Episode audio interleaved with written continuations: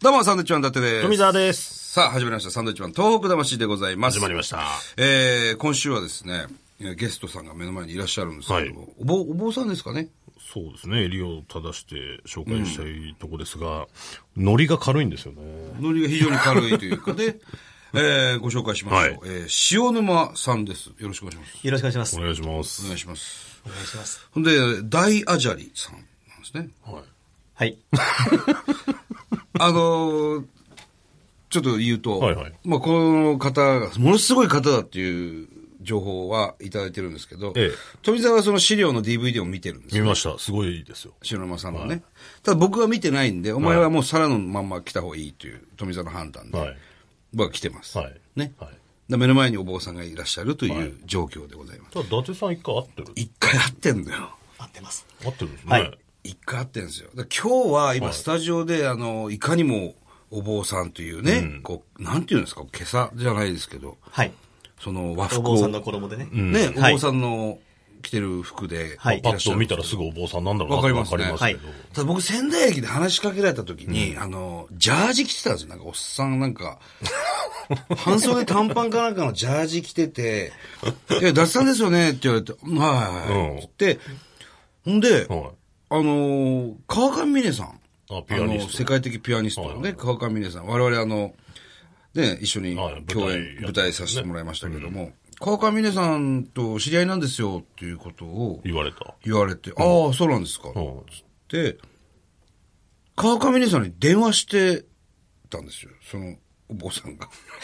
今考えれば、お坊さんとも思わないわけですよね。もうジャージ着てるおっさんってしか思わなかっああ、そう。短パン T シャツでね。た。短パン T シャツで。なるほど ね。で、今、川上姉さん繋がってますよ、繋がってますよって言われて、電話をお借りしてはい、峰さんとちょっとひと一言二言おはいは話いしあ、ご無沙汰してます。またちょっとじゃあ食事でも行きましょう。まあ、本当に知り合いなんだっていうことですね。ええ。で、僕はお前、富澤と、いあと橋本マネージャーと一緒に、ちょっと急いでたんですよね、あれ。車で移動があって。うん。そんな中声かけられたもんですから、まあ皆さんともそんな長くお話はせずに、あ、じゃあまたって電話をお返しして、じゃあすいません失礼します。あ、峰さんのお知り合いなんだ、というはい。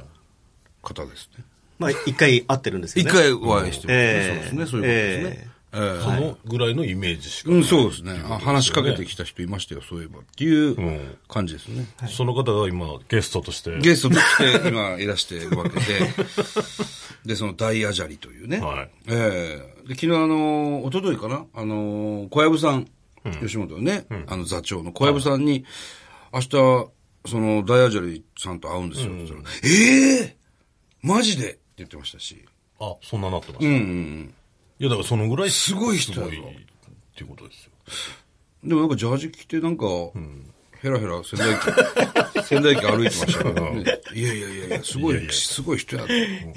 これと大いう大アジャリっていうのはどういうふうに認識すればいいあの、千日解放業ってご存知ですかあれですよね。はい。千日はい間、はい。一日48キロの山道を、あー歩き続けるんですよ。で、万が一、途中でダメになった場合とか、まあ、これ以上前に進められたらいろいろんな条件で、または体調が悪いとか、えーあとは怪我をしたとか、のどんな状況でも途中でやめることができない。もし万が一やめる場合は担当で腹を切って切腹をして、終えなければならないと いう、まあ厳しいですね。まあ、1300年の歴史と伝統がある修行がこの日本には実はあるんです。それを終えた人が、まあ、大アジャリという称号を、まあ、いただけるわけなんですけれどもはいはいはいはい、まあ、あの、まあ、大アジャリって言っても、まあ、社会的には何の価値もない、あの、そういう存在ですから、いやいやいや。称号ですから、それはもう何人もいらっしゃるんですかいや、もうあんまりいません。大アジャリはい。ほとんどいないです。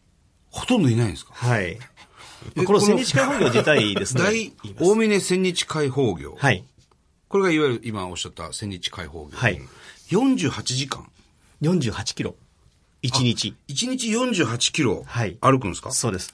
で、高低差がですね、はい、まあ、まあ出発地点が300メーターそこそこ。はい。で、24キロ先の山が、ええ。えー標高1719メーター。もうずっと山なわけですよね。そうです。もう厳しい、険しい山道を、ただひたすら歩き続けるわけです。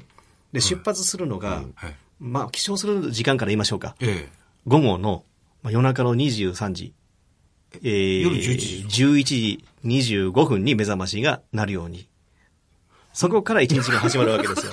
23時25分に起きる。はいそれな、なんですかこの細かいの。 まあ大体、あの、20時半に起きて、はいで は滝を浴びて、装束を整えて、に、滝を浴びる。はい、身を清めて、山に入る前にまず身を清めて、えそれで12時半に提灯一つと、網笠をかぶって杖を持って、たった一人山の中に修行に入るわけですよ。夜中、山道を行くんですよ。たった一人。怖いですね。提灯の明もかうり山には熊もいるし、ええイノシシもいるし、あとは夏場はマムシね。怖いのが。どこの山なんですか奈良のちょうど中央にあります吉野山ってご存知ですか吉野山有名ですね坂の有名な。はい。はいはいはいそこに、えー金峰山寺蔵王堂というお堂があります。そこから24キロ山の中に分け入ったところに、大峰山寺というお寺があるんです。そこを毎日日産するわけです。年間4ヶ月。5月の3日から9月の3日までの4ヶ月。はい。もうこの期間は雨が降ろうが、嵐になろうが、雪が降ろうが、一日たりとも休んではいけないと。は非常に厳しいルールなんです。で、全部で9年かかるんですね。年間4ヶ月しか歩けませんので。だから23歳からこの業に入っても、32歳ですか。終わるのが。はいはい、9年かかりますので。それくらい長い期間かかる業なんです。 もう、伊達さんが今パニックになってますけどい。や、パニックになると思いますよ。 そういう修行なんですかは。わゆいる。そうです。これが、あー千日解放業と言われる修行なんですね。まあ日本で一番厳しいんですけれども、一日で48キロも歩けるんですか歩きます。16時間かけます。 ?16 時間。はい。帰ってくるのが夕方の3時半。 1日24時間のうち16時間。 16時間。もう、労働基準、 本当ですね。ブロック、ブラック企業とかってありますけれども、ブラック修行みたいなもんですよ、これは。ブラック修行。はい。非常に危険な。え、それな、修行なんではすありまかそれは、あのーいいろんな人挑戦してるっていうことですかこれがやはり、非常に厳しい修行なので、挑戦した人は、実は私が二人目なんですね。改ざんから、まあ一人挑戦して、私が二人目になるんです。はい。えでもそれくらい挑戦する人がいない。でも、実は、詳しく言うと、もう一箇所だけ日本で、この行が行われている場所が、比叡山延暦寺。はい、こちらはですね、えー同じくらいのほぼ歴史があるんですけれども、大体60人近い達成者がいると思うんですね。えあ、そこの60人もいるんですかええ達成者。はいは、えー大アジャリという名前をいただく。そうですね、もう多分皆さんお亡くなりになってあ、ー今生きてる方は数名しかいないと思うんですけれども、はいまあ、そういう歴史と伝統のある行が、ああの奈良にはあるんですね。なんでそんなことをしだしたんですかあのね、幼い頃ね、本当にひょんなきっかけから、えあの、お家、仙台ご出身じゃないですかそうです。あの、自宅がお寺さんいや、違います。もう普通の一自般の財願寺で形。はないんですかこれは、あのと、今あるお寺は私が作ったあ、そうなんですか。はい。まあ、建立って言いますけども、はいはいはい建建立立したお寺が次元寺という、白野さんが作ったお寺。そうです。大滝の手前、次元寺です。あ、旧大滝の。はい。700メーター手前に、あの、今、あるんですけども、もともとそこにはお寺がなくて、私が仙台に帰ってきてから作ったお寺です。あ、そうなんですか。はい。でも、もう、伊達さんおっしゃるように、もともと、あの、財家っていうのは普通の一般の家庭で生まれた人間だったんですけども、あー小学校の時に、千日解放業という番組が NHK でありましてね、はあそれ見た時に、あ、俺これやりたいと思ったんですよ。え、もうそんな軽いノリで。もう本当にもう、あ、これやりたいってい小う。学生の時に。そうです、そうです。あ、これちょっとやってみてなえな。んなんでやりたいと思ったんですかそれがね、今考えても、やっぱり理由はわからないですよね。わからなで、い今、はい、今、あの、皆さんが、なぜ今こういう仕事なさってるんですかって、もう理由わからないですよね。まあまあそうですね。富澤に誘われたずっていう。ーっと考えていくと、ええまあそういう本当に誘われたとか、原点ってそういうものなんですよね。で、あとはもう、役目があったんでしょうね、そういう。皆様、いや役目があって皆さんを楽しませるという、ええそういう運命のもとに生まれてくると思うんですけど、たまたま私が、あーそういう役目を持ってたから、はいパッてこのテレビを見たときに、そこでこう、あ、これだって思ったのかな。うんでもまあ、環境がやっぱりありますよね。自分のやっぱり環境っていうのは、あまり裕福ではなかったですよね。多分これ、ものすごい何不自由がないというような家庭環境だったら、今これやってたかなと思ったら、やってないかもしれないですね。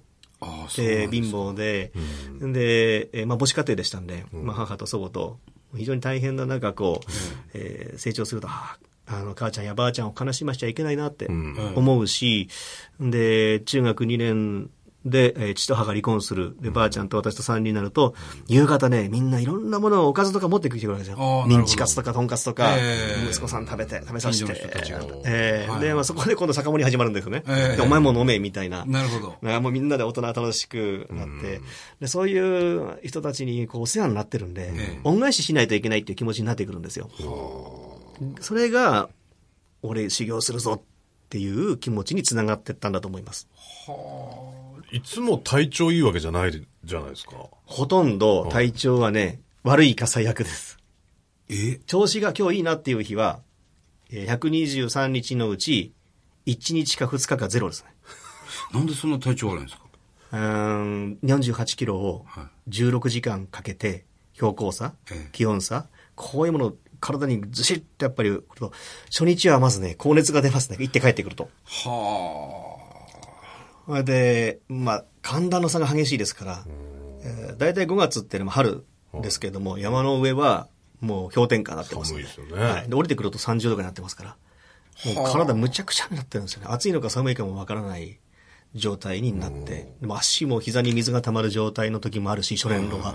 でそれでも、お医者さんに行けないし、えー薬も飲めないし、薬もダメなんですか、はい。もう、ただもう痛みをこらえる。でも人間の体って不思議なもんであ。。薬も飲めないんですかはい。で、もう帰ってきても、お寺の山門から出ちゃいけないんで。でも 3,、3時半以降でも、わずか2時間か3時間で次の日の用意、洗濯、掃除全部しないといけないんで。だからお茶を一杯飲む時間がないですね。